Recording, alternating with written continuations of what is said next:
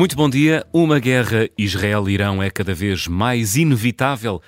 Queremos ouvir a sua opinião. Ligue, participe no Contracorrente até ao meio-dia através do 91002 4185.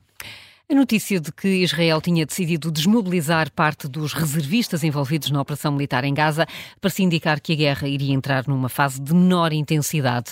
Mas depois do ataque em Beirute, que vitimou um vice-líder do Hamas, e do atentado de ontem no Irão, que terá feito cerca de 100 vítimas, cresce o receio de que o conflito no Médio Oriente se possa alargar. Há quem fale do risco de uma nova guerra mundial, mas mesmo que essa possibilidade seja remota, poucos acreditam que não acabemos por assistir a um confronto direto ou mais direto entre Israel e o Irão. É essa possibilidade que queremos discutir no Contracorrente de hoje. Eh, José Manuel, eh, temos que uma espécie de grande guerra no Médio Oriente possa ser cada vez mais inevitável.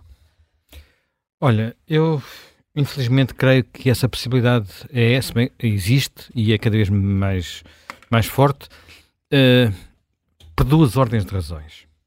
Primeiro, porque de alguma forma estava escrito nas estrelas que um dia ia acontecer, sobretudo por causa do comportamento do Irão, e depois porque uh, aparentemente os sinais que chegam da liderança israelita, e não estou a falar de Netanyahu, estou a falar da liderança israelita, já explico isso melhor, são no sentido de que eh, desta vez a coisa não pode ficar apenas pelos chamados proxies, portanto, pelos uh, aliados do Irão. Provavelmente é preciso dar sinais ao Irão de que as coisas não podem continuar assim. Ora bem, deixa-me, no entanto, ontem estava a ver as notícias e ver, enfim, estes últimos desenvolvimentos, aquelas bombas horríveis na, na, no Irão, e lembrei-me, lembrei-me de duas visitas que fiz, não ao Irão, onde eu infelizmente ainda não estive, mas hei de estar. Estas convicções são boas, não é? Sim. uh, mas. Uh, os espanhóis conseguiram tirar um seu cidadão que tinha, esteve preso um ano e alguns meses no, no Irão, sob aquelas acusações de espionagem, não sei o quê. Quando enterrou em Espanha, ele disse uma coisa extraordinária. Nós não sabemos a felicidade que temos por viver no mundo livre. Claro. Há muitas pessoas que não têm bem mesmo essa noção. Infelizmente para nós todos, não é? Bem, estava a dizer, eh, duas vezes que estive, em 2006 e 2008, em uh, Israel. Eu estava em 2006 em Israel, uh, numa visita a convite e com 11 grandes jornais europeus. Eu, na altura, trabalhava no público, estava lá o Figaro, o El País, o Süddeutsche Zeitung, o, o, Times de Londres e outros jornais. Uh, quando começou a guerra no Líbano, portanto, no sul do Líbano, precisamente quando o Hezbollah fez uma operação que raptou dois soldados israelitas e depois Israel entrou pelo sul do Líbano e deu, uh, digamos, limitou durante bastante tempo a capacidade de operação do, de, de, do Hezbollah. Ora, eu recordo, coisas que me ficaram na memória, designadamente algumas das, das conversas que tive na altura com líderes como Netanyahu, que na altura estava, era, estava na oposição, Uh, mas também com Shimon Peres, portanto, o líder, o líder socialista, um dos líderes socialistas históricos, uma pessoa que foi, enfim, nunca chegou primeiro-ministro porque tinha um jeito especial para perder eleições, mas que foi, chegou a ser Prémio Nobel da Paz, e também uma senhora com que eu fiquei com muita, muita apreço, mas que infelizmente teve uma não teve carreira política nenhuma, quer dizer, ela na altura era, salvo erro, Ministra dos Negócios Estrangeiros, uh, Ministra da Defesa, não tenho bem a certeza, mas depois uh, criou partidos que nunca tiveram sucesso. Estou a falar de Zip Livni. Zip Livni. Ela tem estado envolvida, apesar de tudo, nas negociações de paz várias vezes. Uh, e daquilo que eles na altura me disseram sobre o que, estava, o que estava em causa. No entanto, eu não tinha a memória exata das palavras. E, portanto, essas três pessoas com, com quem eu falei, fui à procura daquilo que escrevi nessa época, uh, encontrei esta, duas frases que eu acho que vale a pena lembrar. Primeiro, uh, o Ocidente tem de compreender que o inimigo principal dos fanáticos religiosos é a modernidade. Israel é só um pretexto porque está mais perto. 2006. Uh, eh, outra frase da mesma pessoa. Hoje, o eixo do mal é formado pela conexão entre o Irão, a Síria, o Hezbollah e o Hamas. O seu objetivo é muito mais vasto do que destruir Israel, é destabilizar o, o, o Ocidente. A coordenação existe, pois sabemos de onde vêm as armas e o dinheiro, como tudo começa em Teherão e passa por Damasco a caminho do Líbano, tal como sabemos que o Hezbollah treina os operacionais do, do, do Hamas. Eu falei de três nomes com quem estive na altura, entre outros, isto foi dito por Shimon Peres. Portanto, a pomba da paz. O é? Nobel a pomba, da Paz. O Nobel da Paz. Eu acho que nós, enfim, como a coisa estabilizou nestes últimos, mais ou menos estabilizou, houve de vez em quando assim umas erupções nos últimos, enfim, já lá vão 17 anos, deixámos-nos lembrar desta situação e os próprios israelitas tinham deixado de lembrar do, deste, quadro, até por culpa do próprio, do próprio Netanyahu, que na altura só, queria, só falava de economia. Naquele encontro que tivemos com ele, ele só falava de economia. Uh, em boa parte porque as uh, pessoas como Netanyahu, mas não só, enfim, Netanyahu depois tem outras facetas complicadas, uh, mas acreditavam que com uma economia forte as coisas acabariam por, por, por, se resolver, por se resolver. A economia de Israel duplicou de tamanho nestes últimos 15 anos. É um número impressionante. Duplicou de tamanho. Portanto, a riqueza produzida por Israel é o dobro do que era quando estes, estas crises começaram em 2006, 2007, quando começaram a, a cair os mísseis do Hezbollah e os, e os foguetes, chamemos-lhe assim, os rockets da, do, do Hamas no, no Hezbollah do Norte, do, do Hamas no Sul. No entanto, havia sempre o Irão, a sombra do Irão lá por trás. E eu, durante muito tempo, acreditei que alguma coisa ia acontecer com o Irão por causa do, da questão nuclear, do projeto nuclear. Como disse, tive pouco tempo depois voltei, voltei a estar em Israel, dessa vez, enfim, por minha conta, enfim, mais ou menos por minha conta, porque não ia a convite de ninguém, ia participar de um curso e também acabei por passar lá uns dias de férias. Uh, e nessa, nessa ocasião, um antigo, um reservista, portanto, uma pessoa já dos seus, devia estar nos seus 40 anos, teve connosco, teve connosco, enfim, éramos um grupo, eh, uma conversa que me deixou, que eu nunca mais esqueci, porque ele dizia ameaça nuclear. Nós não podemos, de forma nenhuma, permitir que o Irão consolide a sua ameaça nuclear. Porque para nós é existencial. Basta uma bomba para o país acabar. Basta uma. Portanto, uh, e, e, e, o Irão não está a construir uma arma nuclear para se defender, porque quem é que vai atacá-lo desse ponto de vista? Está a construir uma arma nuclear. Estávamos no tempo em que havia um, um, um primeiro-ministro, enfim, hoje o primeiro-ministro já não é assim, mas havia um primeiro-ministro que dizia que era preciso atirar os juízes ao mar. Portanto, foi há 15 anos. E, portanto, ele dizia, quando nós tivermos a certeza que eles têm a bomba ou estão próximo disso, a nossa única opção é ir lá destruí-la. E eu não queria estar na pele do, de quem desse essa ordem aos nossos pilotos, portanto, ele estava a falar de uma operação aérea, porque muito provavelmente quem for não regressa. É uma operação muito longínqua, leva muito tempo, não, não, não, não é aqui ao lado, não é como ir destruir aquela, como, como Israel foi destruir a central nuclear do Saddam Hussein, portanto, no, no Iraque, enfim, passou muito tempo, uma central nuclear estava a ser fornecida pelos franceses. Uhum. Pelos franceses.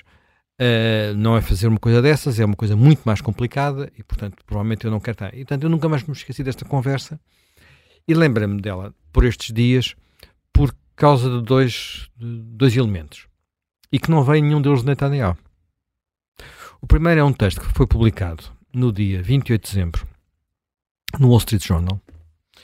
É, é, é um texto uh, de um antigo primeiro-ministro, portanto, como se vê, não Netanyahu, não é? Portanto, chamado Naftali Bennett, o anterior primeiro-ministro, onde ele diz que uh, quando chegou ao poder, em, em, há dois anos, ele teve lá, enfim, um bocadinho mais, dois anos e meio, junho de 2021, ele uh, decidiu mudar, este, este, digamos, aquilo que tem sido a política de Netanyahu, no fundo, que era sobretudo preocupar-se com o, o Hamas e o Hezbollah, as ameaças do Hamas e o Hezbollah, contê-las, manter as coisas sossegadas e, eh,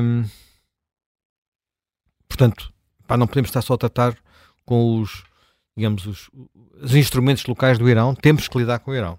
Temos que olhar para o nosso principal inimigo, que é o Irão. Atenção, estamos a falar de alguém que está bem mais à esquerda que, que Netanyahu, que foi primeiro-ministro antes de Netanyahu e que deu instruções aos, aos serviços de segurança, portanto, e ao exército, e à Mossad, ao Shin Bet, à Mossad, ao IDF, para prepararem ações que tivessem como objetivo o Irão. E algumas delas ocorreram durante o período em que ele foi primeiro-ministro. A destruição de uma base de drones depois de um atraco com drones em Israel e o assassinato do líder dos serviços secretos uh, iranianos depois de os, esses mesmos serviços secretos terem tentado assassinar dois turistas uh, israelitas que estavam na Turquia. Portanto, tem havido escaramuças. E o ponto dele é, os iranianos falam muito de, de galo, mas quando se lhes toca de perto, a coisa complica-se. Eu não quero dizer com isto que aconteceu ontem tivesse alguma coisa a ver com os israelitas. Eu estive aqui hoje de manhã a ouvir o nosso Uh, nosso general ele explicou que não é um modo esfaciente. Portanto, não há, os israelitas não, fa não fazem explodir duas bombas e não fazem de forma indiscriminada. Portanto, não é um modo esfaciente e ainda por cima o sítio onde aquilo aconteceu, de facto, é, é, é muito remoto para ser uma, uma operação estrangeira, digamos assim. E existem neste momento tensões dentro do Irão que poderão também exportar. Sim, claro, claro que há muitas tensões e não nos esqueçamos que também há cultos no Irão, por exemplo, uh, e por aí adiante. Bem, depois outra, o, outro, o outro elemento importante foi uh, um tweet do atual líder da oposição, portanto, Netanyahu, Benny Gantz, que, no, portanto, aqui há, um, há uns dias, uh, diz que eh, muito claramente que a segurança dos israelitas exige que se trate do problema do Hezbollah. E o Hezbollah, uh, o Hezbollah é xiita, portanto, que é, uh, digamos, o, o, ramo do Islão que é, que pertence ao Irão. Ao contrário do Hamas, que é sunita. Aliás, uma, tem havido uma grande tensão, enfim, tem vai e vem entre xiitas e sunitas e muitas guerras, não vamos agora recapitular todo esse período naquela região nas últimas décadas, séculos, por aí atrás, não é? Portanto, é, é, histórico. Uh, mas, de facto, tinha havido nos últimos tempos uma aproximação dos uh, sunitas do Hamas ao Hezbollah e ao Irão, ao ponto de aquele número 2 que foi uh, morto há dois dias ter tido reuniões em Teherão com o Ayatollah, o Ayatollah Khomeini. Estamos a falar de um sunita a falar com o Ayatollah Khomeini. Portanto, havia esta coordenação. E o que, ele, o que Benny Gantz dizia é que uh, o, Estado, o Estado de Israel não pode viver com a ameaça constante do Hezbollah. Nós temos falado pouco disso. Mas a verdade é que desde que esta crise começou, que há um número, não sei qual é o número exato, de israelitas que tiveram que sair de casa, no norte de Israel, porque no norte de Israel já caíram 2 mil mísseis enviados para o Hezbollah nestes dois meses. E uh, além de haver uma espécie de terra de ninguém que de repente teve que ser abandonada, as pessoas tiveram de deixar as suas casas, e o Estado de Israel está a pagar a essa gente para estar noutros sítios, nomeadamente em hotéis, isto não se pode manter internamente. Portanto, tem que haver uma solução. Uh, esta ameaça é constante. O que é, que, é que tinha sido o que é que tinha sido a estratégia de, de Israel nos últimos lá, 10, 15 anos? Tinha sido procurar depois da operação, das operações enfim, em, em Gaza, já houve pequenas guerras localizadas, uh, designadamente em 2014, a última assim com algum, com algum relevo, Sim. já houve coisas depois disso, mas tinha havido guerras localizadas. Com, de, com, no Líbano, depois dessa operação em 2006, a coisa tinha ficado mais ou menos contida. Uh, mas a ideia era vamos tentar que eles fiquem lá sossegados, Portanto, com, temos o nosso escudo de segurança, portanto, os mísseis não caem em cima das casas, ou pelo menos caem poucos, a possibilidade de haver vítimas é pequena. Portanto, vamos tentar viver com isto e até, no caso, por exemplo, da faixa de Gaza, vamos começar a permitir que alguns venham trabalhar uh, na nossa economia, que é uma economia que não tem pujante. E houve a ilusão que isto ia funcionar isto podia funcionar. Ali um conflito de baixa intensidade controlado. Sim, um conflito de baixa intensidade controlado. O que aconteceu a 7 de outubro uh, acabou com esta ilusão. E desse ponto de vista, é, é, o, que é, o que é interessante ver é que estamos, estamos, eu estou a citar figuras políticas israelitas que não têm a ver com o atual uh, governo hum. direita barra extrema-direita. São dos outros aspectos políticos de, de Israel e que indicam que a ideia de que não podemos, não se pode continuar assim, Está muito presente na sociedade, na sociedade israelita, no meio político israelita, e portanto não sabemos como é que isto vai evoluir. Aquilo que, que, que enfim, se vai sabendo das operações é que de facto havia um plano para Gaza passaria por esta primeira fase, que estará mais ou menos no fim, em que a operação corria com forças, digamos, convencionais, uh, pesadas, sobretudo na, na, na, na, metade norte da faixa de Gaza, e que a, e a partir de agora uh, seriam sobretudo operações especiais, uh, portanto, unidades de elite, que procurariam prosseguir isso, o que explicaria o facto de terem sido dadas as instruções para muitos reservistas regressarem a casa. Só que há aqui um pequeno detalhe que tem sido pouco referido. Esse pequeno detalhe é que foi dito aos, aos reservistas que estão a regressar a casa que regressam agora, mas podem voltar muito brevemente. Podem voltar muito brevemente. Para quê? Se calhar para o norte. Se calhar para uma operação a norte, já que uh, aquilo que as Nações Unidas deviam fazer, que é garantir uma, uma, zona, uma zona de segurança, não têm conseguido garantir. Atenção, esta operação é uma operação que está prevista há muito tempo, uh, de haver uma zona no sul do Líbano onde uh, o Hezbollah, que o Hezbollah não use como base de ataque em Israel. Eu cheguei a visitar uma vez, aliás ainda era presidente de Cavaco Silva, uh, uma visita a uma base militar onde estavam portugueses, portanto precisamente como forças da ONU, para tentar assegurar essa, essa segurança no sul, no, no sul do Líbano. Só que isso não tem, não tem, não tem funcionado. Por simplesmente não tem funcionado como, como, deveria, uh, como deveria funcionar.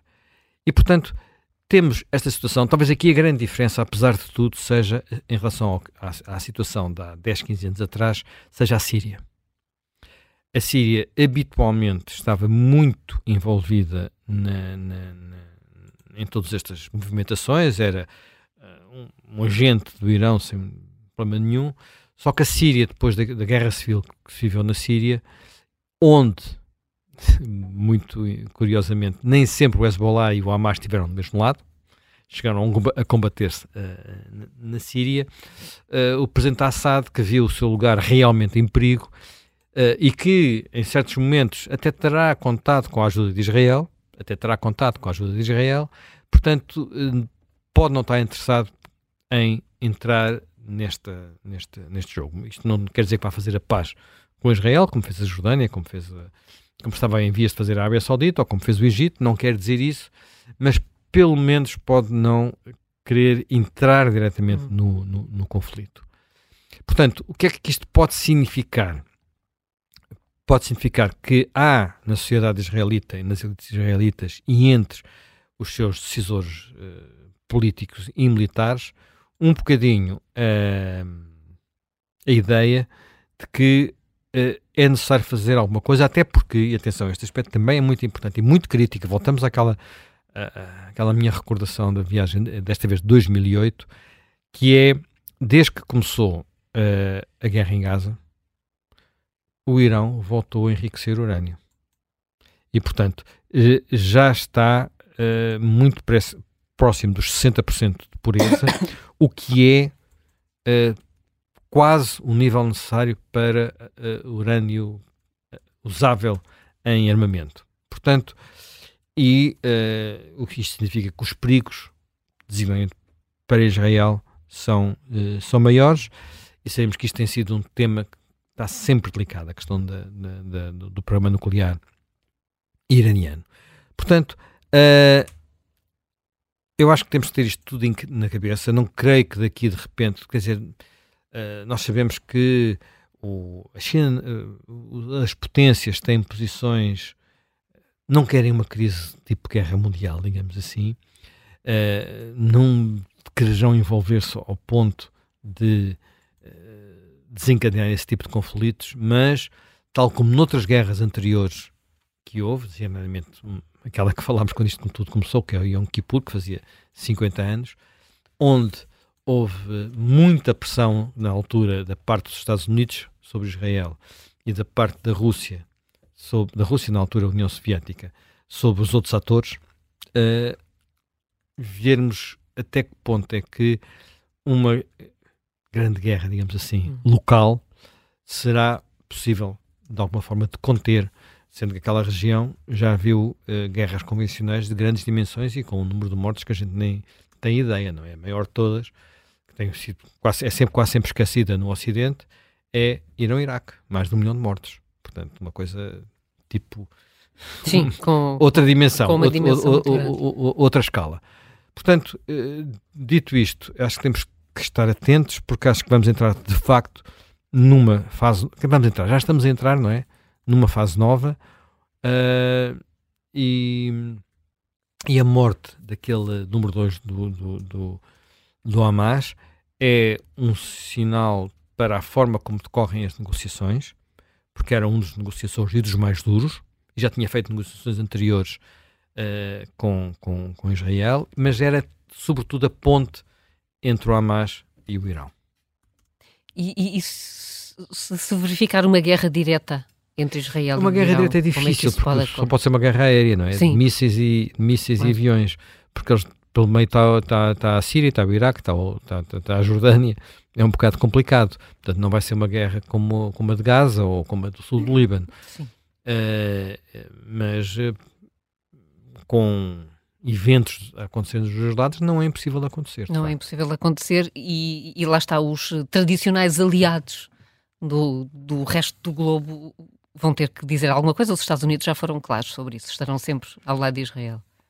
Sim, e, nós sabemos que o Irão tem sido crucial para o esforço de guerra da Rússia e, portanto, estará seguramente ao lado da Rússia. A China tem feito papel, apesar de tudo, de algum equilíbrio, porque a China conseguiu recentemente que o Irão e a Arábia Saudita, e atenção, uma guerra entre o Irão e a Arábia Saudita uh, também está a decorrer. Apesar de neste momento haver alguma. alguma mas é uma, uma guerra que, olha, como no tempo da Guerra Fria, é uma guerra por procuração. No Iémen. No Iémen. A guerra no Iémen é uma guerra entre a Arábia Saudita e o Irão. E o Irão. E no Iémen, aquilo que os úteis estão a fazer no Iémen e que neste, neste momento afeta todo o mundo por causa das rotas marítimas, hum. é uma guerra contra Israel também. Estão a ser usados e eles ser usados pelo Irão para, portanto, além de, de, destes três elementos que falava o Simão de Pérez há 15 anos, portanto, Síria, Hezbollah e Hamas, agora também temos os úteis. Também. Enfim, eh, de facto, eh, o xadrez vai se complexificando. Exatamente. O Orlando Samões, que é especialista em ciência política e relações internacionais, já está eh, connosco ao telefone para o Contracorrente. Bom dia, Orlando Samões. Bem-vindo mais uma vez. Estamos aqui, de facto, a olhar para vários planos neste, neste xadrez, mais perto de um risco de um alastramento da guerra. É assim que também olha para este momento. Bom, bom dia, obrigado pelo hum. convite. Eh, de facto, estamos a entrar aqui num, em, em, terrenos cada vez mais complicados e com sinais que podem começar a ser eh, ainda mais assustadores do que os que tínhamos. Eh, eu lembro-me aqui há relativamente pouco tempo, bom, já vai fazer 10 anos, uma conferência de uma professora do St. Anthony's College de Oxford, aqui em Portugal, que explicou que, esse, que a Primeira Guerra Mundial começa precisamente quando certas jogadas de xadrez parece que têm uma espécie de eh, tabuleiros paralelos, que cada vez que se mexe numa peça num tabuleiro, há uma incursão num tabuleiro acima ou abaixo que não estava muito nem visível nem perceptível. Um, e, portanto, quanto à questão geral, parece-me que podemos relacionar com isto. Uh, o alastramento é, é possível, infelizmente, se calhar até quase de nível mundial, creio que normalmente acontece mais, e a história diz-nos isso, em princípio, eh, aqui poderia, pode-nos dar alguma indicação. Pode acontecer mais por acaso ou por acidente, eh, do que de forma para já premeditada. Eh, Bom, tal como a Primeira Guerra Mundial, portanto, não é? Com o assassinato Foi. pode ter uma dimensão muito superior ao, ao que se pensava. Sim, porque, quer dizer, quem inicia, eh, pensa, quem inicia uma guerra pensa sempre conseguir fixar os contornos, não é? E ter um espaço contido, normalmente exíguo. Eh, eh, também imagina que o tempo vai ser curto. Hum. quer dizer, e neste momento ainda creio que podemos dizer que temos um, enfim, um cenário de guerra bastante contido. Em princípio também um, um acho que a favor desta visão está que ninguém ganha assim tanto com o escalar neste momento. Um, e, e, também parece que até o, o alargar e uma guerra mais alargada não, não resolveria nenhum dos problemas, porque os problemas de fundo um, sobre esta instabilidade no Médio Oriente até parecem ser outros. Um, e, e, portanto, quer dizer, quanto muito aquilo que, que, que, teríamos seria uma espécie de tentar realinhar eh, hum. os Estados Unidos e até o envolvimento dos Estados Unidos, e aí sim a pergunta do observador ainda se torna mais relevante, é porque se calhar um confronto mais direto com o Irão arrastaria os Estados Unidos para o lado de Israel, e se calhar Israel seria, eh, eh portanto, seria beneficiado com isso mas mesmo eh, os Estados Unidos, se calhar, eh, enfim, teriam, obviamente, relutância, a não ser que se passe no Irão aquilo que, enfim, acabámos de discutir ainda agora e que foi dito pelo José Manuel Fernandes. Um, agora, que, que, de facto parece que estamos a regressar a 2006 barra 8, parece, portanto, se, portanto, se deu este ataque mais perto de Beirute do que no, do que no sul do, do Líbano, há, há, há, para já um, um, alargar, um tentar eliminar aqui um conjunto de pessoas, portanto, não só o, ex-número 2 ou número 1 um do Hamas na Cisjordânia, mas também os comandantes que estavam com ele, que ainda são alguns, eu creio que ou todos estamos a falar quase de, de sete pessoas, que eram muito relevantes, mas que depois, a nível internacional, todos os analistas dizem que estas organizações têm pessoas preparadas para ocupar um lugar uns dos outros muito rapidamente, porque funcionam como uma rede, porque eh, não são apanhadas desprevenidas. Estas pessoas já são uma espécie de alvo há muito tempo e, portanto, já formaram os seus eh, seguidores. Eh, também há, aqui um sinal com estes ataques de há dois dias. Um, é que eh, é, foi uma pessoa que se calhar foi importante para a negociação de reféns e, portanto, agora não sabemos até quando, qual é que é o plano para a negociação de reféns, que era um dos objetivos e que, era, e que é um dos objetivos de Israel que não está a conseguir eh, para já ser, ser realidade. É porque não seria nenhum vislumbre relativamente à, à questão dos reféns. Pois, pois, eh, pois, pois, pois não, e, e Deixa-me só aqui um segundo, desculpe. Sim, vamos, vamos dar um tempo aqui ao eh, especialista em ciência política e relações internacionais, Orlando Salmas, ter okay. as condições para sim, continuar connosco. Sim. Estou, estou de volta. Não, Muito agora, bem. estamos de facto um, a entrar numa, numa fase diferente. Uh, temos falado no, na questão do sul uh, do Líbano com o norte de Israel, mas aqui a situação estava eh, de uma maneira um bocadinho mais controlada, porque a estratégia seguida faz lembrar aquilo que se chama o tick for tack, ou seja, o taco a taco. Eh, há uma incursão de um lado, há uma incursão do outro, há uma pergunta, há uma resposta, eh, e, e portanto aí havia um, havia um calibrar de, há uma espécie de proporção. Eh, claro que isto já levou pessoas de Israel a terem que se deslocar para, para, para outras zonas, e claro que é uma situação de, de, de, de, guerra, mas quando se entra neste pergunta e resposta, neste tick for tack, eh, normalmente não se passa disto, e também parece que o Líbano não haveria agora grande possibilidade de entrar eh, e apoiar o Hezbollah. Eu digo apoiar o Hezbollah porque era o Hezbollah supostamente que fazia a proteção destas pessoas que estavam no sul de, de, de Beirute, e portanto parece que a falha seria deles. Hum. É, é que mesmo, portanto, a liderança em Beirute e o Hezbollah tem, obviamente, as suas tensões, aliás, eh, estão, eh, genericamente falando, até se pode dizer que, estão, eh, enfim, em, em praticamente em guerra. E, e, o mesmo se passa, aliás, como foi dito, perante todos estes grupos dos quais estamos a falar. Estamos a falar de um conjunto de grupos terroristas que não partilham entre si assim tantas ideias, a não ser uma espécie de uh, ódio comum ao modo de vida e de estar ocidental. Eh, repare que alguns destes grupos uh, até têm, portanto, nas traduções que aparecem dos seus cartazes, eles põem qualquer coisa, como principalmente os Houthis, aparecem qualquer coisa como uh, mortes à América. E, só depois a Israel, ou seja, muito do ódio está, está canalizado para a América, é mais direcionado é, é, é este sentido geral vivo do Ocidente.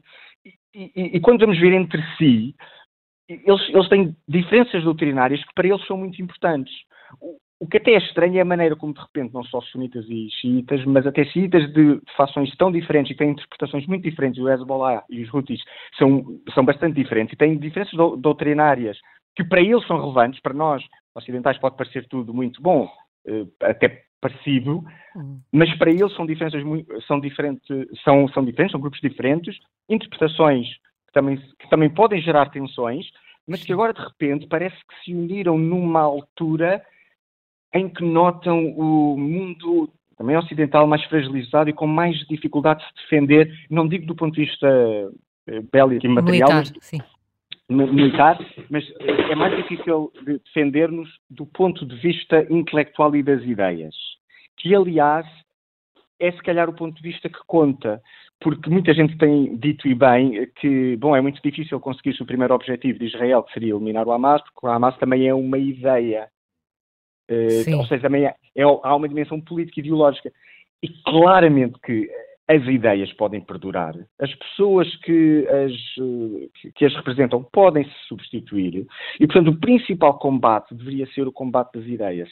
E para isso deveríamos voltar a fazermos aquelas perguntas principais e iniciais que é acerca dos nossos valores e acerca das nossas ideias, enfim, pluralistas, de sociedade aberta, de sociedade aberta, comerciante, uh, com o mercado, uh, com um mercado tão livre quanto possível, ao contrário dessas ideias que são, que estão a formar este texto, que foi também citado ao início pelo Dr. José Manuel Fernandes, que, que, claramente que é um eixo que não é inspirado por estas ideias e, pelo contrário, acha que agora é momento para as desafiar e, se calhar, para as colmatar.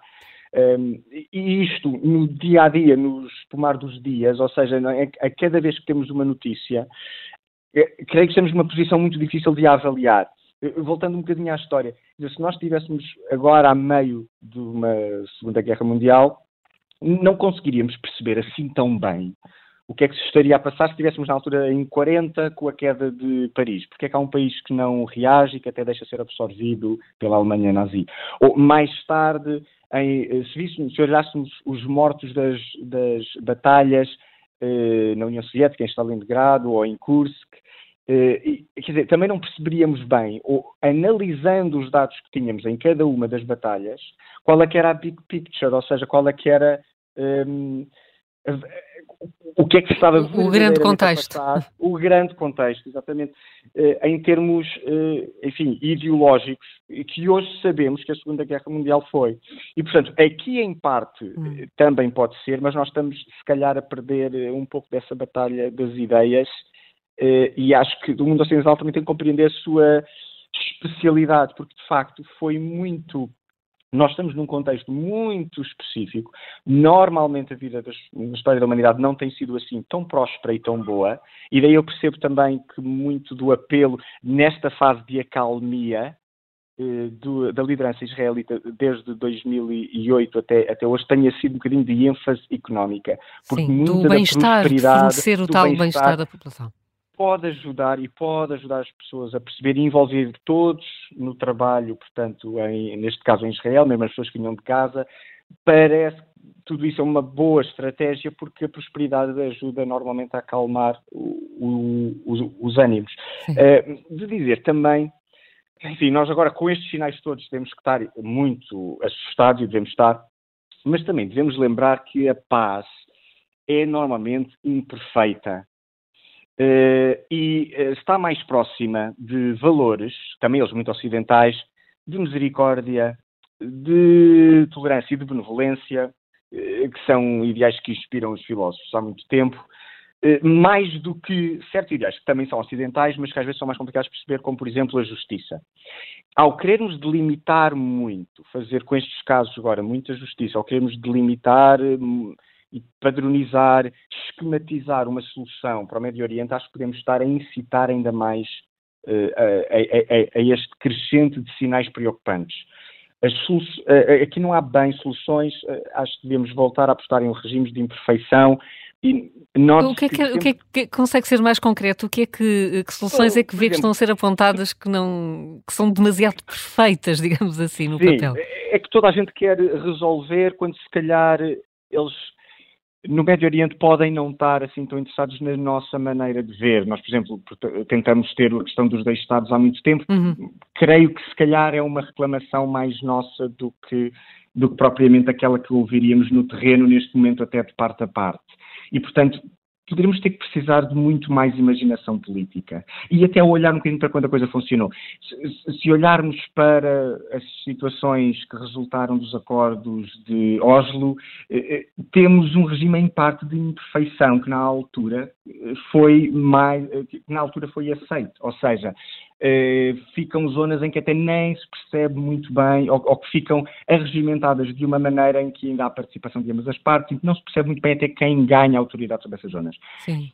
Isto pode ser importante, ou seja, a, a paz não é eh, conseguida através de uh, desenhar linhas muito fixas. Lá, lá voltamos à regra esquadro.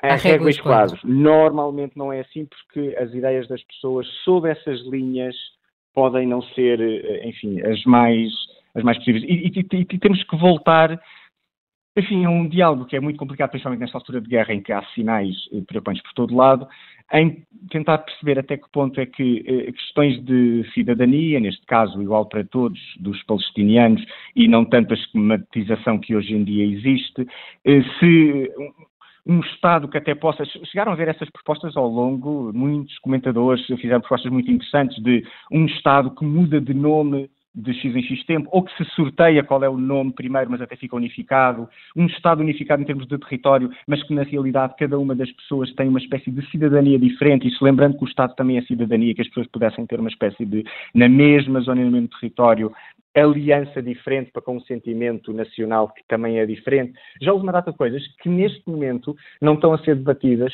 porque estamos muito focados em cada um dos momentos, em cada uma das alturas. E, e, e a, a, paz tem que estar mais no centro das nossas atenções.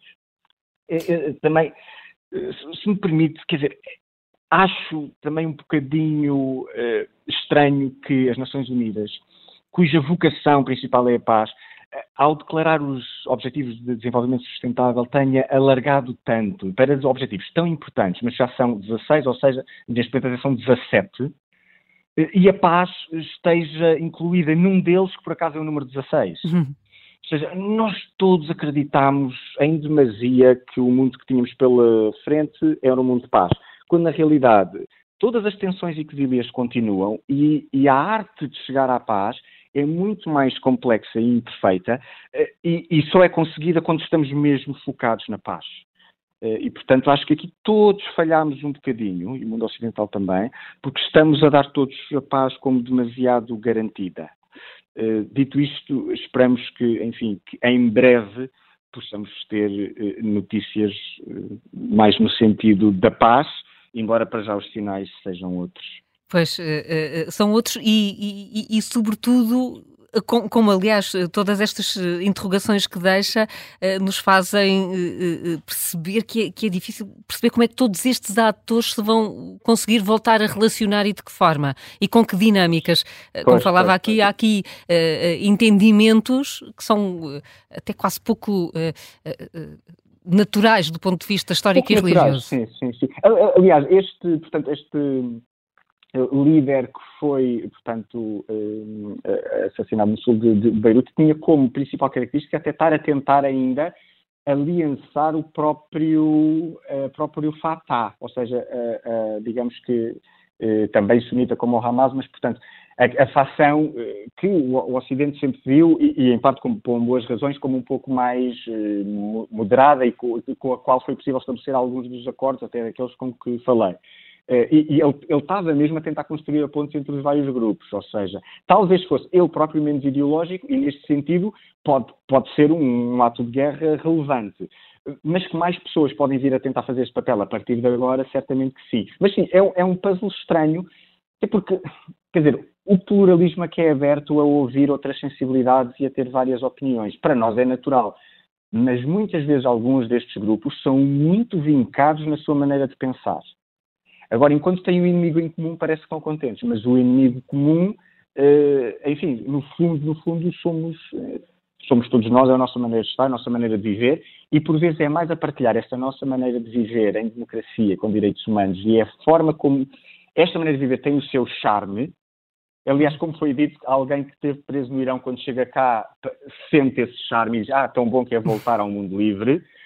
Essa frase é mais importante do que parece, porque o mundo livre é de facto uma espécie de atmosfera e de ar que se respira, e às vezes é bom dá-lo a respirar a estes grupos mais eh, sectários, mais eh, e até terroristas, para pelo menos terem menos pessoas dispostas para lutar por eles.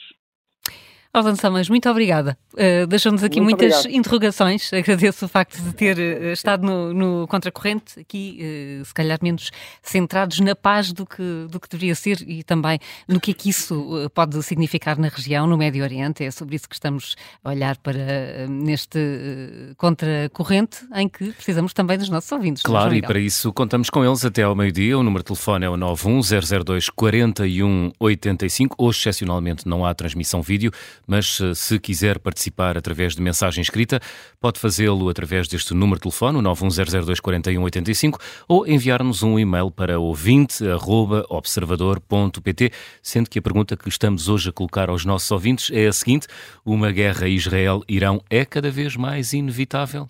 E Helena Matos, eh, será que esta guerra se pode agravar ainda mais antes de terminar? Eu acho que ela se agravará, só não sei como é que se agravará. Ou seja, uhum. nós tivemos já uma garantia por parte do líder da Mossad de que uh, se seguirá a política uh, usada por Israel após os, os atentados de Munique, é? e em que os responsáveis por esse crime uh, que visou a delegação olímpica de Israel, os responsáveis por esse crime foram assassinados pela Mossad. Foram todos assinados um a um. Um a um, exatamente. Aliás, eu quero chamar a atenção para que. Aliás, há um filme ah. do Spielberg. E, sim, até porque há um, sobre isso. há um momento sim. dramático em que eles assassinam uma pessoa por engano. E, e, e eu queria chamar a atenção por, por um aspecto. O, o, aí há três, quatro anos, uh, uh, Israel uh, debateu uh, porque é que não tinham sido revelados os detalhes do, da tortura a que foram sujeitos os membros dessa delegação olímpica de Israel em Munique. Ou seja, nós temos sempre a ideia de que os atletas foram mortos. Sim, os atletas foram mortos. Só que o que aconteceu antes dos atletas serem mortos uh, é efetivamente algo que talvez tenha paralelo em algumas das, de, daquilo que nós sabemos que aconteceu no 7 de outubro no ataque do Hamas em Israel. Com uma enorme violência física. Com uma enorme violência. E nós temos tido sempre aqui, nesta matéria do conflito uh, que envolve Israel, uma visão, tal como de outros conflitos, que é vermos tudo a partir do nosso lugar, que afinal nem sabemos que é tão bom enquanto vivemos aqui. E que é acharmos que os conflitos existem porque uh, as pessoas uh, as partes não estão suficientemente envolvidas ou desejosas de paz. E que se nós chegássemos lá e disséssemos com um ar de Miss Mundo, paz, três vezes, pensamento positivo, paz, aquilo acontecia. E que só não acontece porque as pessoas não são suficientemente boazinhas. Abre-se uma exceção para isto. O Chamberlain. É? Realmente, ele queria a paz mas não conseguiu a paz, dizendo que queria a paz. Mas isso apenas e tão só porque do outro lado estava um senhor chamado Hitler. Porque fora todo esse momento único e irrepetível na história da humanidade, a paz não se consegue.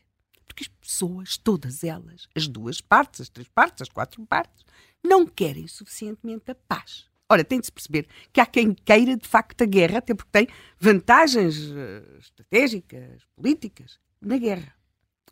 Pronto. Uh, por outro lado, também se uh, estabeleceu nos cérebrozinhos desta parte do mundo a convicção que, e, e, isso aliás é uma das coisas que se nota na última comunicação do nosso Presidente da República, que também tem, tem os seus dias, os seus momentos e os seus segundos, que é quando resolve pôr a preocupação com a segurança no mesma enumeração do egoísmo e do apelo ao fechamento. Ora, a única forma até hoje conhecida de se conseguir a paz é estarmos preparados para a guerra. Como bem se vê no caso de Israel. Eu vejo todos os dias, uh, comparo muito uh, o tipo de intervenções que fazem os, os, líderes militares israelitas, os seus responsáveis militares, os seus responsáveis políticos, naquela democracia muito, muito intensa, de facto, que é Israel, um, eu pergunto em qual outro país do mundo nós podíamos ter um Supremo Tribunal a tomar uma decisão destas no meio de um conflito? Portanto, uh, de facto, as democracias existem funcionam. Uh, e, uh, e, e, pensarmos isto, não é? Como, é? como é que isto se consegue, a partir do princípio que o que está a suceder em Israel acontece porque ou os seus dirigentes, mas voltando atrás aqui em relação à Ucrânia, que é compare-se a forma como eles falam em Israel e podem falar com aquilo que acontece quando um país não tem meios para se defender, tem vontade, mas não tem meios, e, e foi objetivamente alvo de uma enorme agressão, que é o caso da Ucrânia, e que está numa situação mendicante. Mendicante não tem meios para se defender. Tem vontade, mas não tem meios. E, portanto, eu acho que os países deveriam, neste momento, olhar para aquilo que é a situação de Zelensky e, de, e dos dirigentes uh, ucranianos versus aquilo que acontece com Israel. Ou seja, quando nós delegamos a nossa possibilidade de defesa noutros países, convictos de que eles nos defenderão. Defenderão enquanto puderem, enquanto quiserem, enquanto as suas eleições não determinarem outras coisas, as suas preocupações, todo um conjunto de razões. Portanto, eu acho que isso dá para perceber a diferença. Israel tem uma posição, tem opções, tem circunstâncias das quais podemos discordar, mas é, tem um grau de autonomia que a Ucrânia não tem de modo algum. E, portanto, na, na possibilidade de tomar essas decisões, porque tem meios. Isto eu acho que faz toda, mas toda a diferença. E depois, para lá desta, desta ideia de que a paz se consegue pela formulação da vontade de viver em paz, descurando com isso a segurança e, sobretudo, o esforço militar que lhe é eh, que lhe está inevitavelmente associado, mas não apenas o esforço militar, criou-se também uma ideia há alguns anos, umas décadas talvez, que se os países fossem governados por uh, políticos, neste momento mais ou menos de centro-esquerda, que então uh, eles conseguiriam, eles conseguiriam, porque são naturalmente bons, eles conseguiriam a paz. E isto, no caso, uh, é muito fácil. O Zé Manuel, na intervenção inicial, até refere aqui as questões do Simão Pérez e tudo isso, para dar, para mostrar, quer dizer, Golda Meir não era de direita, é preciso que se lembre. Também era trabalhista. Eh, pronto. E, e, portanto, aquilo que nós temos aqui é esta ideia de tentar achar que se não fosse Netanyahu, certamente que se arranjaria uma outra resposta. Ora, esta é uma destrambelhada, mas não inocente, ilusão, porque, como é óbvio, não é nada assim. Aliás, as pessoas assassinadas, violadas, torturadas, queimadas, raptadas nos kibbutz são o que existe de mais esquerda de esquerda em Israel. Foram eles as principais vítimas do ataque do 7 de outubro. Portanto, esta, esta ideia muito, que se, estendeu muito no, na Europa, nos Estados Unidos, em boa parte da América Latina, de tentar de alguma forma apresentar este conflito como um conflito de descolonização, com um, um lado uh, que está a lutar pela, uh, numa, numa narrativa libertadora, uh, é profundamente falso e é grotescamente falso. Até porque eu acho que poucos movimentos existirão mais reacionários do que o Hamas ou do que o Hezbollah. Depois temos aqui uma outra questão que também é muito importante, não basta apenas, na minha opinião, dizer que se quer paz, que também não basta que a paz também não depende da virtude de quem uh, da virtude de centro-esquerda de quem diz que quer essa paz eh, existe uma outra coisa muito importante e que passa por uma coisa que é o chamado receio da libanização. Os países, eh, nós todos, eu pelo menos, eu acho que o mais complicado não é para Israel, não é a questão da guerra, é mesmo o que é que faz a seguir. Ou seja, em, em Gaza ter-se-ão descoberto qualquer coisa como 500 quilómetros de túneis. Sim, havia a noção que eles já existiam, não é? Sim. Agora, a, a, a atenção, e há 500 km de túneis em Gaza e não podemos esquecer dos que existem no sul do Líbano, que são mais sofisticados que os de Gaza. Que os de Gaza. Sim. Sim, aliás, há as fotografias, dá para perceber, nós, há túneis de todo o tipo. Há uhum. alguns muito sofisticados, há outros menos sofisticados. Eles começam por ser uma forma de contrabando, não é? Uh, para trazer coisas do Egito, trazer e levar, e depois vão tornar-se uma espécie de, de, de uma cidade subterrânea. Tudo isto demora muito tempo a construir e uh, muitos meios, aliás, muitos meios que terão ido dos chamados mecanismos de apoio, nomeadamente europeus, aos palestinianos. Uma pessoa pensa que está a dar dinheiro para escolas, para hospitais, para casas, para, para, que que seja, e de repente percebe que aquilo está enterrado ali debaixo de terra para aquela gente transportar armas, crestar, torturar, porque a política de tortura, de sequestro, de eliminação não começou, nem tem apenas como vítimas os, os israelitas. A forma como o Hamas foi eliminando os opositores na faixa de Gaza é, quer dizer, deveria fazer interrogar todas estas pessoas que andam por aí uh, uh, uh, com, com enorme cumplicidade com o Hamas. Esta questão do receio da, da libanização é muito importante na medida em que coloca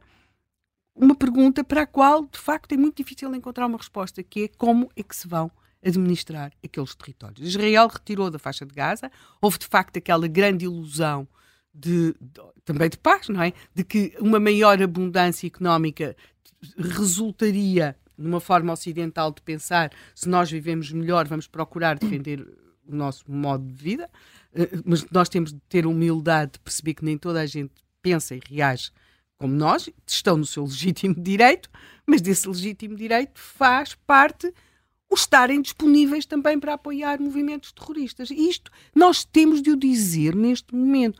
Uh, causou grande perplexidade aquela rapariga que tinha estado sequestrada pelos Hamas e quando ela diz não há civis inocentes na faixa de Gaza, são todos terroristas. Com, com, eu penso que há, haverá aqui, claro, uma emotividade enorme a quem esteve naquela situação, pela qual penso nenhum de nós desejaria passar.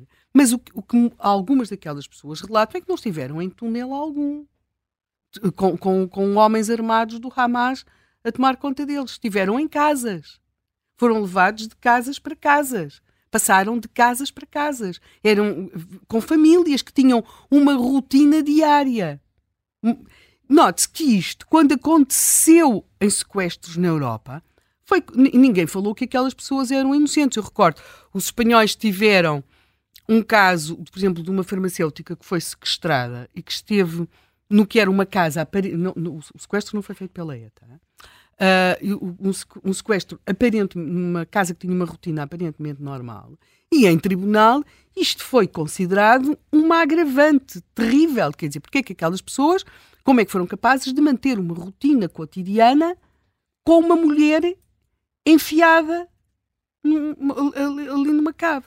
Portanto, temos de perceber que há uma população que, sem dúvida, sofre com tudo isto, mas temos também uma população, uma parte dessa população, que não rejeita o terrorismo. Não rejeita. Quer dizer, as pessoas têm uma miúda ou uma criança, também como acontece, estão nas suas casas, não existem indícios de que essas pessoas estejam revoltadas com aquilo e, portanto, isto são questões que se colocam é como é que se vai fazer no dia seguinte. O que é que se vai fazer? Com o Sharon saiu-se da faixa de Gaza. Agora, vai-se voltar a administrar a faixa de Gaza? Uh, mas se não se fica, os túneis vão voltar ou qualquer outra forma de ataque. E depois estes países que eu aqui referi, o Líbano, a Jordânia e o Egito, têm experiências em graus diferentes e com consequências diferentes do problema que foi e é ter no seu território aquilo que se designa como refugiados palestinianos e aquele, uns, uns países destes países não os deixam integrar, nos outros o próprio país ia sussurrando, eu estou a referir nomeadamente o caso da Jordânia, e, e, e que acabou a massacrá-los. Tem, tem, de ser assim dito. Embora tenham aquela retórica toda, a verdade é que mataram palestinianos de uma forma, nos nossos critérios serão massacres, temos a questão do Líbano, que é um país que perde, de facto, o, seu Estado, torna-se cada vez menos operacional, capturado que está por, pelo facto de ter no seu território milícias uh, pelas que não controla. Repare-se, o número 2 do Hamas foi morto num bairro populacional. Uh, que estava acompanhado por, pelas, pelas brigadas Al-Qassam. Agora, imaginemos o que é, nós temos no nosso território, acolhemos ou somos obrigados a acolher pessoas e de repente percebemos que constituíram milícias, que já não conseguimos co controlar uh, nada daquilo e, portanto, e temos também aqui o problema do Egito. Portanto, a, a questão aqui, a resposta, uh, parafraseando o tal senhor que, que, que foi quer dizer, que chegou do Irão à Espanha, que disse nós nem sabemos a felicidade que temos por viver aqui, é que não sabemos nem a felicidade e às vezes também falta de, de juízo. Porque é muito fácil, aqui do nosso ponto de vista, achar que estamos a tratar da separação, sei lá, entre a Noruega e a Suécia, não é? Eram, eram o mesmo reino, era a mesma coisa. Separaram civilizadamente, até entregam os prémios Nobel daquela forma em conjunto, têm cerimónias conjuntas, mas nós não estamos a falar da Noruega nem da Suécia, nem eles pensam como noruegueses nem como suecos, nós também não, às vezes, mas enfim. E, e portanto, as realidades são completamente diferentes. Portanto, eu para lá, desta questão da guerra, ser maior, menor, ter uma maior escala, uma, a não ser que houvesse um envolvimento muito direto, muito direto de, de, das grandes potências, não é? Mas eu vejo aqui um perigo extraordinário que é para, qual, para o qual não existe de facto resposta, que é o que é que se faz a seguir. Todos os dias vão surgindo estas notícias extraordinárias. Umas de que Israel está a negociar com o Congo, também já houve respostas, de que está, estará a negociar com, com até com países europeus, mas eu chamo a atenção para que a, a, a transferência internacional de, de, de, de, migrantes eh, está a acontecer de continente para continente. A Espanha chegaram hoje uh, migrantes que estavam na fronteira do México para entrar nos Estados Unidos estamos a falar de pessoas que vêm de, Nicarágua, de Venezuela. Não sei se já alguns daqueles migrantes africanos que tinham ido do Senegal para o continente, uh, para a parte sul-americana do continente, e, e, portanto, não estavam a conseguir entrar nos Estados Unidos. Nós também estamos a entrar numa nova fase de, de, de, grandes movimentações de população. Achávamos que isso era uma coisa que tinha ali acontecido na Segunda Guerra Mundial. Recordo também que os, uh, o Reino Unido negocia até a questão do Ruanda, de mandar migrantes ou não para o Ruanda. Tudo isso que nos parecia impensável há algumas décadas, neste momento uh, está pelos vistos, a começar a acontecer. Eu não creio que esta questão se possa resolver através da transferência da população palestiniana para onde quer que seja, mas uh, também não me parece que estas ideias deste bondadismo, esta, esta espécie de bondade de que a paz se consegue, os dois Estados se conseguem apenas porque nós formulamos isso e, te, e fazemos pensamento positivo, que isto possa vir a acontecer. E uma das, e apenas para acabar, eu acho que uma das melhores uh, alegorias daquilo a que nos pode levar o nosso desejo de que a paz aconteça são é o chamado metro de Gaza, não é? 500 km de túneis por onde nunca circulou uma carruagem de metro, mas armas, uh, terroristas, uh, pessoas em fuga e, e, uma espécie de vida paralela que comprometeu na sua captação de recursos, de esforço de energia, aquilo que podia ser a construção de uma sociedade eh, de vida comum à superfície, porque realmente não há vida comum quando nós aceitamos na nossa casa uma criança sequestrada. Uh, pois, os problemas são realmente muitos. Bom dia, Major General Arno Moreira, obrigado Bom por dia estar a todos. connosco obrigado. Aqui, aqui no estúdio. Temos esses problemas todos pela frente, mas temos neste, neste momento vários focos de tensão para lá do enclave de Gaza. Isto é uma nova fase da guerra, claramente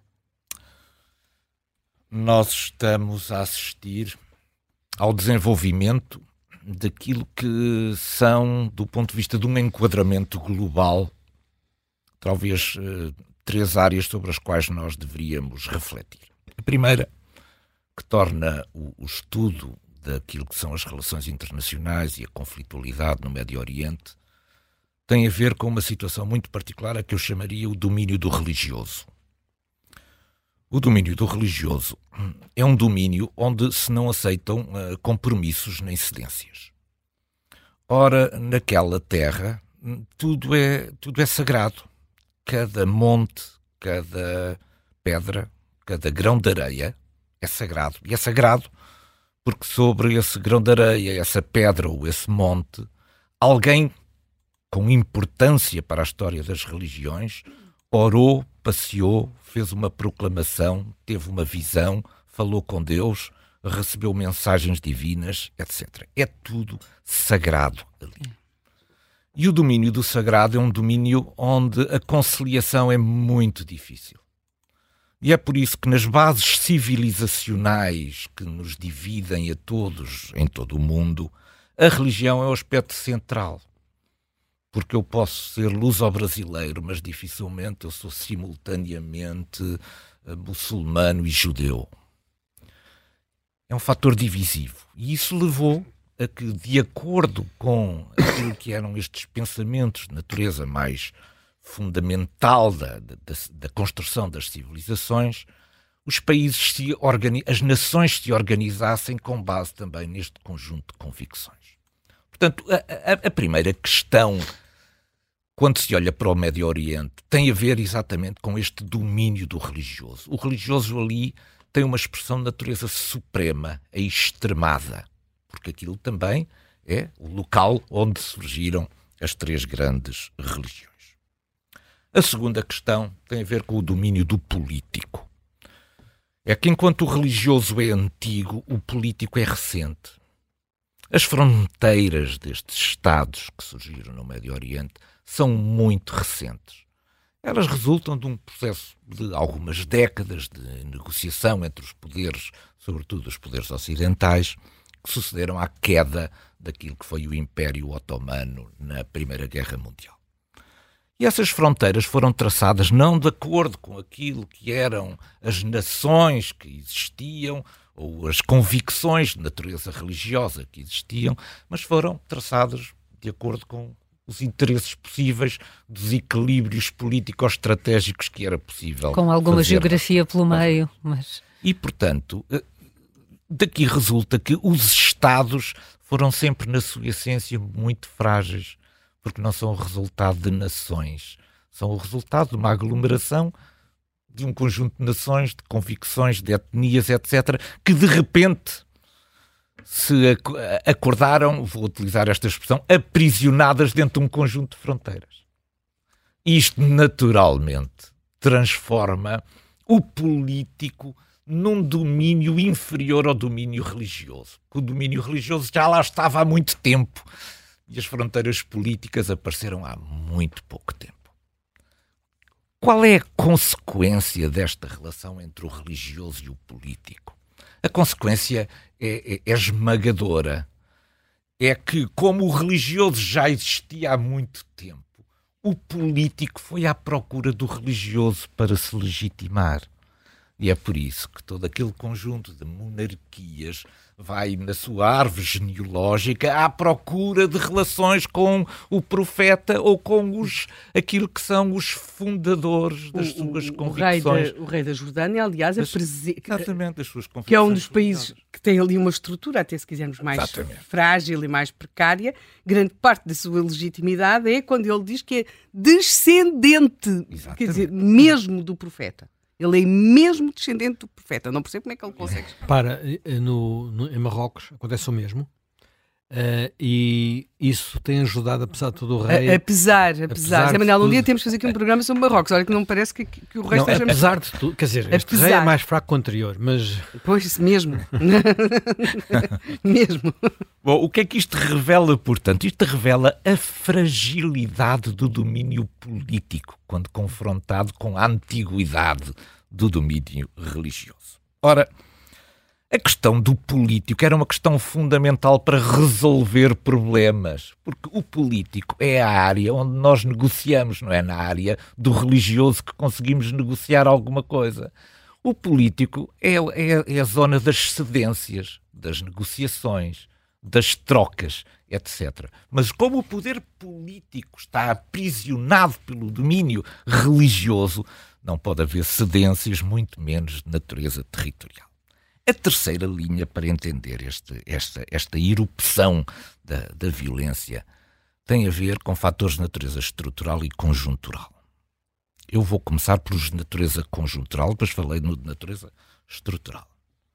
O conjuntural tem a ver com uma percepção. Essa percepção é uma percepção real. Ela é também alimentada pelos próprios meios ocidentais, de que o Ocidente, que liderou a ordem mundial, atravessa um, um processo de fragilização internacional e que é possível discutir e pôr em causa a ordem mundial criada pelo Ocidente. Como é que se põe em causa a ordem mundial? Bom, põe-se do ponto de vista económico, encontrando um conjunto de economias que impulsionem essa nova ordem global, os tigres asiáticos, por exemplo, mas também através do surgimento contínuo de conflitos em que, se repararmos, têm um ponto comum. Quem sai, quem sai sempre prejudicado são os interesses ocidentais. Eu já aqui no outro dia, no domínio da guerra, falei nos sete golpes de Estado que houve em África desde 2020. Nenhum deles foi em favor ou a alimentar alguns dos, algum dos interesses ocidentais. Foram todos contra o Ocidente. Ora, este, é, é, esta, é, esta noção conjuntural é acentuada pelo facto de os Estados Unidos entrarem repentinamente em processo eleitoral. O processo eleitoral é um processo que vai ser muito, muito assertivo, muito combativo, muito, muito ligado a questões de natureza interna, mas que pode ser perturbado por aquilo que são as, as questões que se colocam à liderança internacional dos Estados Unidos. Os Estados Unidos e a administração Biden não quer entrar em processo eleitoral, já iniciou, mas enfim, não quer que ele se desenvolva com os Estados Unidos envolvidos numa guerra. Isto é, a administração, a leitura da administração Biden é que se os Estados Unidos entrassem neste momento num processo de guerra, que isso iria prejudicar claramente aquilo que eram as aspirações democratas à hum. presidência dos Estados Unidos. Ora, isto tem uma leitura internacional. É que se os Estados Unidos não estão disponíveis para intervir, então cresceu o grau de liberdade de ação de um conjunto de atores internacionais de segunda e terceira grandeza que veem aqui a sua grande oportunidade para colocar em causa um conjunto de situações, de reivindicações antigas que tinham arquivado e que não tinham, que não tinham nunca tido o ambiente estratégico favorável à sua manifestação. E depois há aquilo que eu chamaria também o nosso problema com a Ucrânia. A Ucrânia absorveu praticamente os nossos recursos todos. Quer dizer, não, nós olhamos, abrimos a, a porta dos nossos depósitos, já não temos lá nada nós já entregamos tudo. E isto tem uma leitura internacional, que aliás Putin também faz com todo o relevo. É que a Europa não está preparada para se defender e muito menos para ir em socorro de Israel. Isto é, o problema de Israel vai cair exclusivamente sobre a capacidade dos Estados Unidos em poder fazer. E a capacidade dos Estados Unidos não é inesgotável ao ter que intervir, pelo menos do ponto de vista da, da, da, articulação de meios em proveito de Israel, sem saber os desenvolvimentos que aí podem acontecer no quadro regional através de um alastramento do conflito, os Estados Unidos não podem olhar para a situação da Ucrânia da mesma forma que olhavam anteriormente, em que era esse era o problema para resolver. Bom, do ponto de vista estrutural, agora há um problema. Aliás, a Helena Matos também já referiu isto. É que o pensamento ocidental deixou de acreditar nas suas virtualidades. Abandonou aquilo que eram a defesa, que é a essência da política, que é a defesa dos interesses nacionais. Deixámos-nos conduzir pelos interesses nacionais só que um parênteses para, para um bocadinho, para refletirmos um bocadinho sobre os interesses nacionais. Eu voto, qualquer outro cidadão europeu vota no seu país para defender os seus interesses nacionais. nenhum cidadão vota em causas globais que ninguém conhece quem alimenta e que nos divide, inibe, incapacita naquilo que é a definição dos nossos interesses nacionais. Portanto, há aqui um conflito que nós deixamos gerar porque foi muito alimentado, sobretudo através de, dos movimentos universitários, porque, como eu digo, nós, quando somos jovens, somos todos revolucionários, somos conservadores quando estamos na, na, na, na nossa idade adulta e depois no final somos todos reacionários quando chegamos a velhos, porque já não temos paciência para aturar tudo isto. Mas todos estes movimentos. Brandt tinha uma, uma frase muito engraçada que era: quando era adolescente era comunista, quando era adulto era socialista e agora que sou mais velho sou social-democrata. Pois, é, é, Enfim, é exatamente, socialista e social-democrata é, é, é, isso, isso, corresponde exatamente a, esta, a, a, esta, esta ideia que poderíamos desenvolver eventualmente noutras, noutras circunstâncias. Mas a questão que está aqui é que nós nos deixamos aprisionar por um conjunto de linguagens, por um lado, mas também de ideias feitas e nunca testadas, de que o globalismo nas ideias é capaz de ser a solução para aquilo que são os interesses nacionais. Eu sempre suspeitei da questão das causas, porque eu nunca votei nas causas, eu votei sempre nos interesses que os, meus, que os Estados deveriam defender e o meu Estado deveria defender. Ora, nós, quando nos deixamos aprisionar pelas causas, o que fazemos é transferimos aquilo que é a, a, confiança que temos no nosso poder político para outros poderes também de natureza política em quem nós não votamos, que nós não conhecemos e cujos objetivos finais a atingir também desconhecemos completamente. Portanto, a situação no Médio Oriente resulta um pouco destas causas do domínio do religioso, do domínio do político e também deste domínio conjuntural e estrutural daquilo que é uma percepção generalizada sobre o que é o, a, a, a vontade do Ocidente em exercer poder. Nós, nós, nós Ocidente, convencemos que o poder era económico e que tudo se resolve injetando dinheiro. Há um problema em Gaza, pois injete-se dinheiro em Gaza. Há um problema na saúde em Gaza, pois injete-se dinheiro na saúde em Gaza. Há um problema de construção em Gaza, pois injete-se cimento e tubos de, para, para a água em Gaza. Nós resolvemos tudo injetando dinheiro. Nós pensamos que formatávamos a ordem mundial exercendo exclusivamente o poder económico. Ora, o que é que aconteceu com este poder económico? É que os tubos de aço para as condutas de água transformam-se em foguetes em Gaza. Transformam-se em foguetes para atirar contra Israel. E isto é uma realidade para a qual nós temos dificuldade em acordar. Porque aqui já foi referido, o que foi a Helena Matos, o termo do, do bondadismo, do, do, do nosso bondadismo. Hum, porquê que é o bondadismo? porque nos deixamos capturar por aquilo que são as grandes causas internacionais que não pedem nada em, em, em retorno. Isto é, nós demos o cimento sem nunca nos preocuparmos se eles iam para construir uh, túneis do Hamas. Nós demos os tubos de aço sem nunca nos preocuparmos se aquilo iria transformar-se ou não em foguetes. Isto é o, é, é, é, é é é o super, é, é, é é, é a expressão suprema deste bondadismo, que é não, uh, não uh, pedirmos em troca responsabilidade. Isto é, quem recebe tem que ser responsável também na administração daquilo que recebe.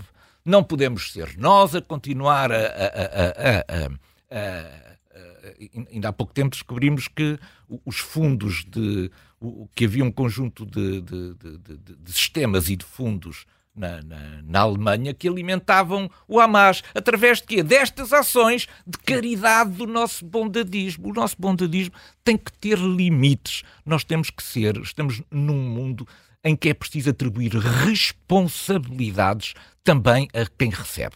Não é contar apenas com aquilo que é a nossa vontade de doar, é saber exigir também um retorno e uma responsabilidade em relação àquilo que é a nossa capacidade de doar. Quanto à questão dos dois Estados, a questão dos dois Estados, e para, para finalizar, é, é, é uma questão de, de, de um utopismo tremendo. Resulta do facto de estar tudo a afundar-se e só haver uma tábua. Só que a tábua já é muito antiga, é dos acordes de Oslo.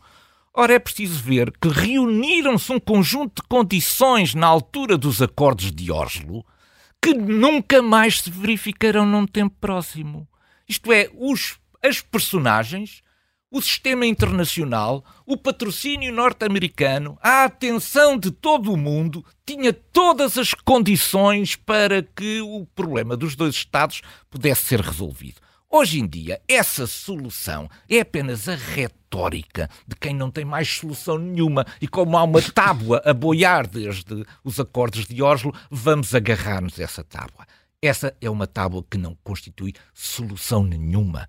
Nós não podemos pensar que a solução do Médio Oriente passa pela criação de um Estado como entendemos a noção de Estado, um Estado soberano, com as suas Forças Armadas, com a capacidade de estabelecer ligações do ponto de vista diplomático, alianças de natureza militar, etc., com um Estado palestiniano que seja capaz de conviver com o Estado de Israel, hoje em dia. E nós hum. arriscamos-nos, arriscamos-nos a não resolver o problema palestiniano ao existir na modalidade dos dois Estados, não resolvemos esse problema, e acrescentamos um outro problema que não tínhamos: é que nós tínhamos uma democracia que funciona no Médio Oriente, que é Israel, e nós não podemos, com esta questão das causas, deixar, de repente, deixar cair Israel, a única democracia que funciona naquele local tremendo onde, como eu digo, o domínio do religioso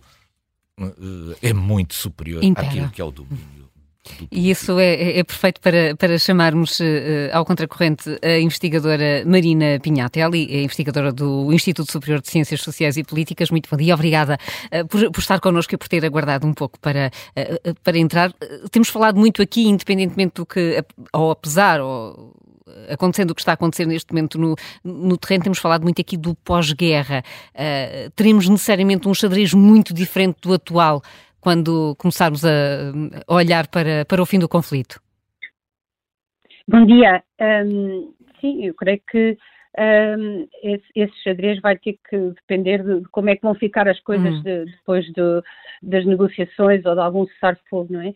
Uh, eu creio que aqui os, os, palestinianos têm duas opções, ou realmente aceitam Israel e, e, fica, e ficam com as terras que lhes calharem nas negociações, uh, ou, ou, continuam a buscar amarguras retóricas e históricas de 1948, 67, 73 para continuarem a lutar com, com o terrorismo ali e, e para lá do, do, tal rio ao mar até o califato. Portanto, é, é difícil para as pessoas de fora verem o azedo que é para os dois lados a, a sobrevivência de Israel quando já todos nós achamos que é, que é, é aceitável o, o, o, Estado de Israel e a solução de dois Estados, um Estado também para os palestinianos, uh, embora essa ideia agora esteja, desde 7 de outubro, obviamente, muito uh, posta em causa, não é?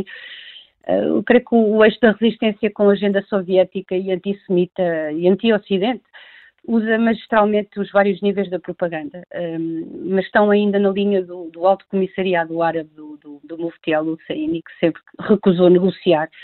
E nós vimos isso um, desde, de, desde os primórdios da, das Nações Unidas uh, a impor ali uh, negociações e cessar-fogos e, e partilhas que foram sempre recusados pela, pelo lado palestiniano para fora mudaram o discurso, dizem que sim, e nós vemos a Al Jazeera na versão inglesa, que é bem diferente da versão árabe, hum. uh, o discurso uh, na versão árabe, que eu não falo árabe, mas, mas pelo que me dizem é bem, bem mais maximalista, uh, e às vezes sai-lhes o tiro pela culatra, como foi o, o, Setembro Negro de 1970 na Jordânia. É?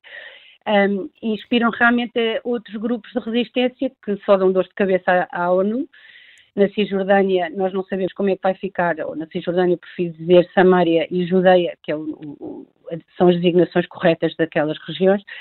Uh, não sabemos se vai ficar um líder, se vai ficar o, o, rei da Jordânia a comandar aqueles territórios, ou as duas coisas ao mesmo tempo. a norte não sabemos como é que vai ficar também a fronteira com o Líbano e como é que vão ficar estas, estas crises com o Hezbollah, com o discurso que ouvimos ontem do, do líder, não, não, as coisas não estão, não estão muito otimistas. Uh, realmente também mais de metade dos membros das Nações Unidas são Estados com regimes que usam assassinato ou terror como instrumento normal da administração e política e, portanto, também não podemos esperar praticamente nada das Nações Unidas e eu creio que neste caso tem que fazer aqui um reforço de um apelo um, à, à, à desinstalação da UNRWA, que foi e continua a ser um dos grandes instigadores do ódio antissemita, da propaganda antisionista ali um, uh, na, na, junto do, daquela população de palestinianos. E o terror é o menor dos problemas para Israel. É, é, é, o, o, maior problema é realmente o não reconhecimento dos seus vizinhos.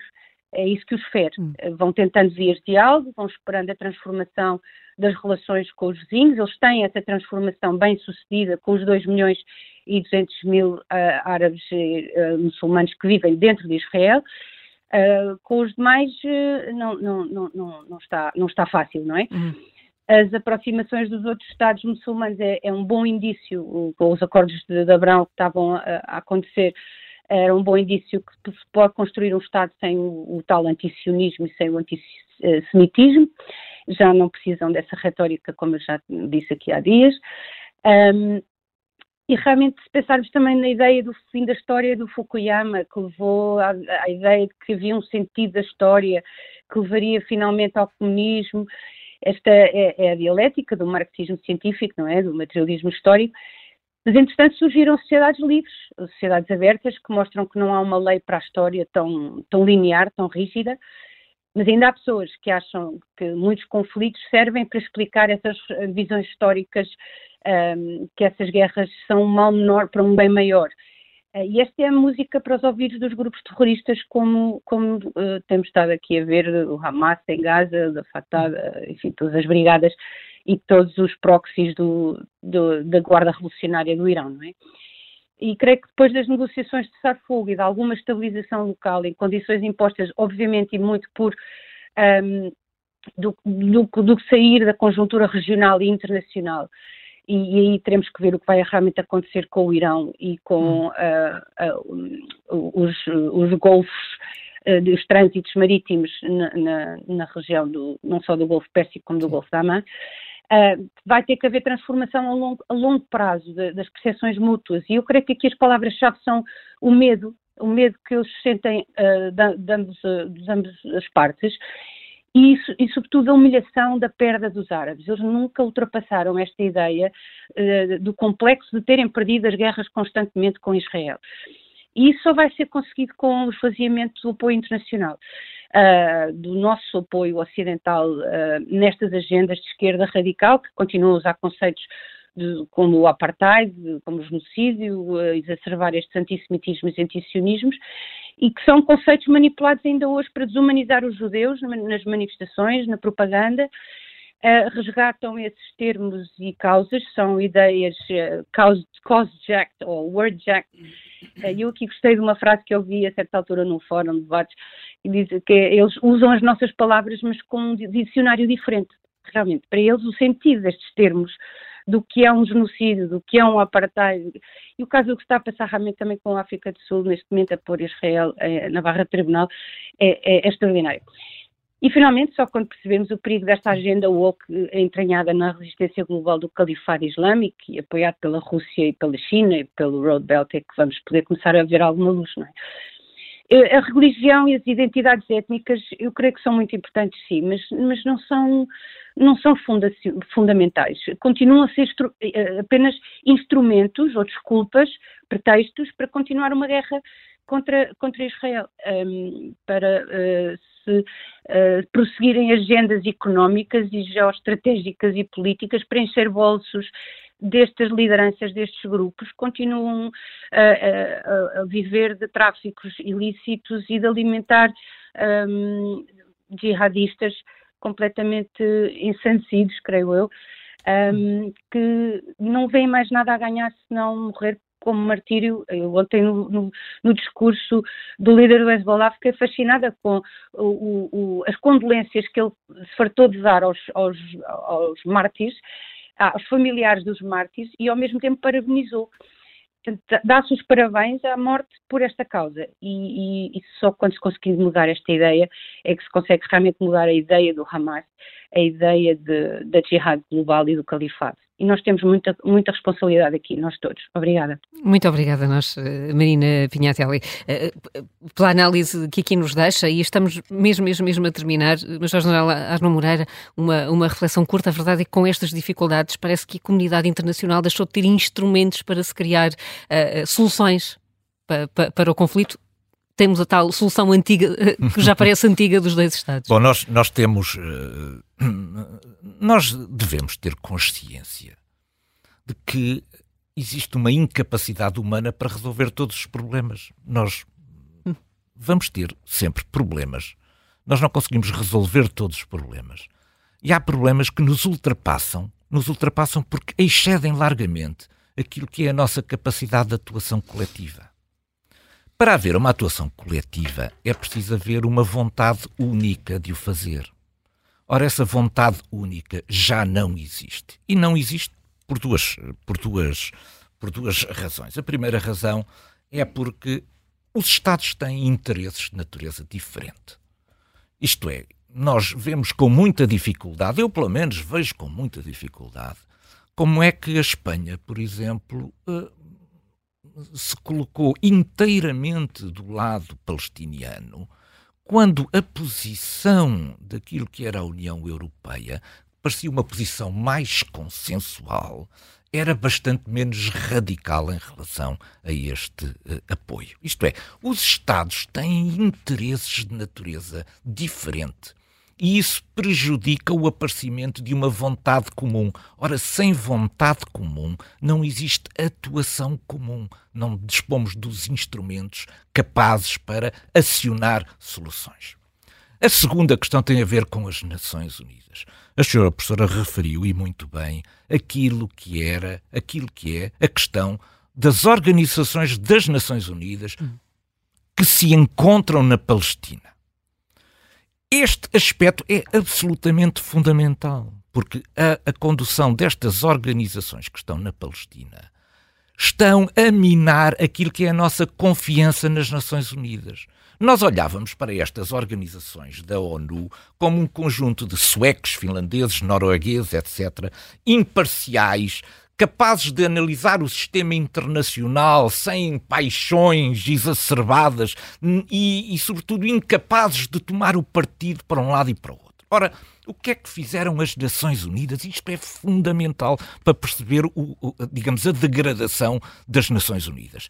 É que, a certa altura, começaram a alimentar um conjunto de organizações, fazendo com que os os quadros e os trabalhadores dessas organizações fossem recrutados localmente.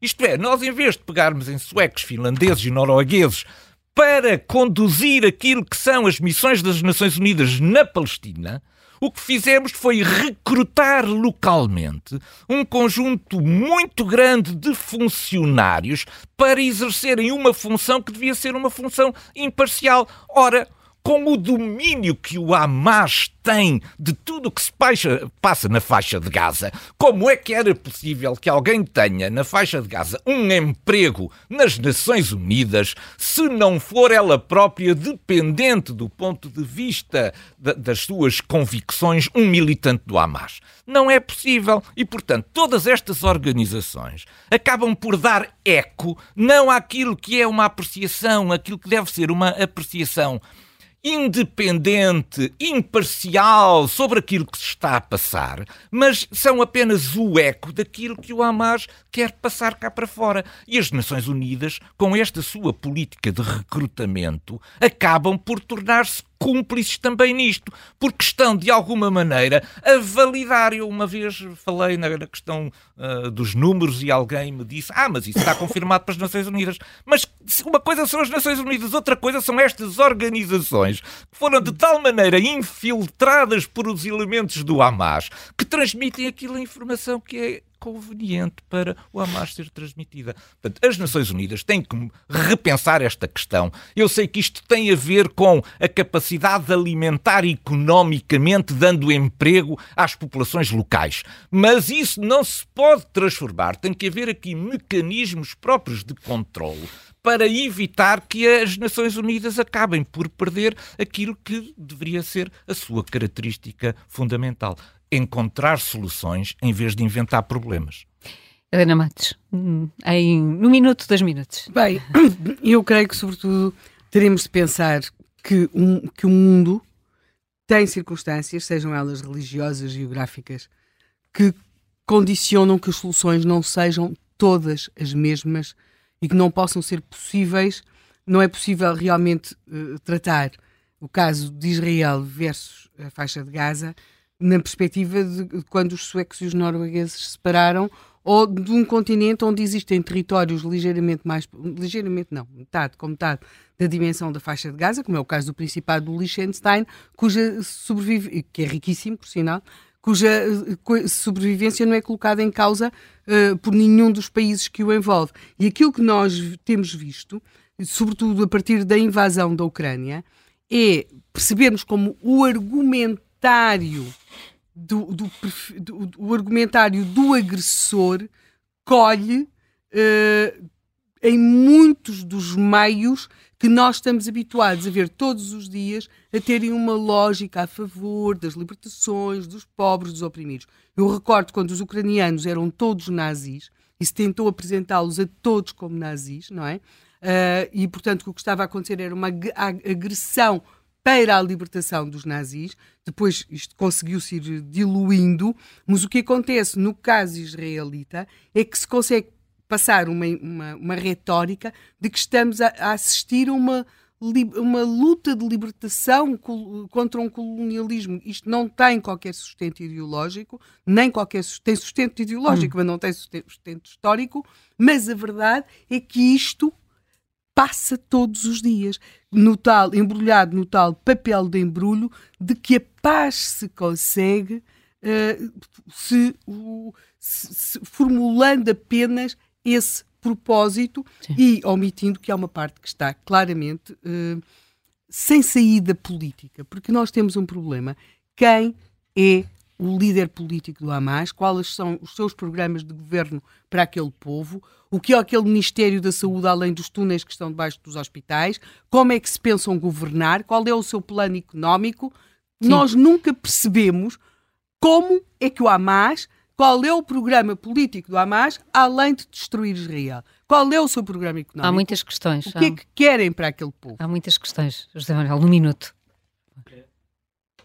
Sendo um bocadinho a hora desta coisa concreta, só para dar uma, uma, uma reflexão muito genérica, que é assim, nós temos muita, muita tendência para pensar o mundo e a atualidade e as relações internacionais de acordo com aquilo que é a nossa experiência e o nosso ponto de vista. E isso às vezes conduz a, a, a erros dramáticos, hum. porque Helena há pouco recordou, uh, citando aquela caso daquele espanhol que saiu do, do, Irão, que nós muitas vezes não temos noção de como é diferente uh, e melhor viver nas nossas sociedades. E temos a ideia de que uh, se os outros tiverem uma noção disso, tudo se muda automaticamente. Às vezes até antes pelo contrário. Pois, não é isso que acontece. E eu, enfim, ofereceram-me pelo Natal um livro muito engraçado, muito interessante, de um autor que eu gosto bastante, chamado Robert D. Kaplan, que tem vários livros, é um jornalista americano que tem vários livros sobre, começou a escrever sobre os Balcãs, mas tem um pouco sobre todo o mundo. E o livro chama-se A Mente Trágica. E é sobre medo e destino nas relações internacionais, no fundo. É um livro pequenino e ele vai buscar. E ele diz uma coisa que eu acho que é muito interessante e vou ficar por aqui. Quando ele começou a analisar o mundo, ele é o autor de um livro sobre a, sobre a geografia também. Uh, quando ele começou a olhar, uh, chegava a um país e a fazer reportagens, a primeira coisa de que ele se ocupava era de pegar no mapa para perceber o, perceber o país. Ele diz que além de pegar no mapa é preciso ler Shakespeare. o género humano. O género humano, o género humano aqui a explicar muita coisa. General, uh, Major General Asno Moreira, muito obrigada por ter vindo um à Muito obrigado pelo convite. Amanhã há mais um tema. Até amanhã.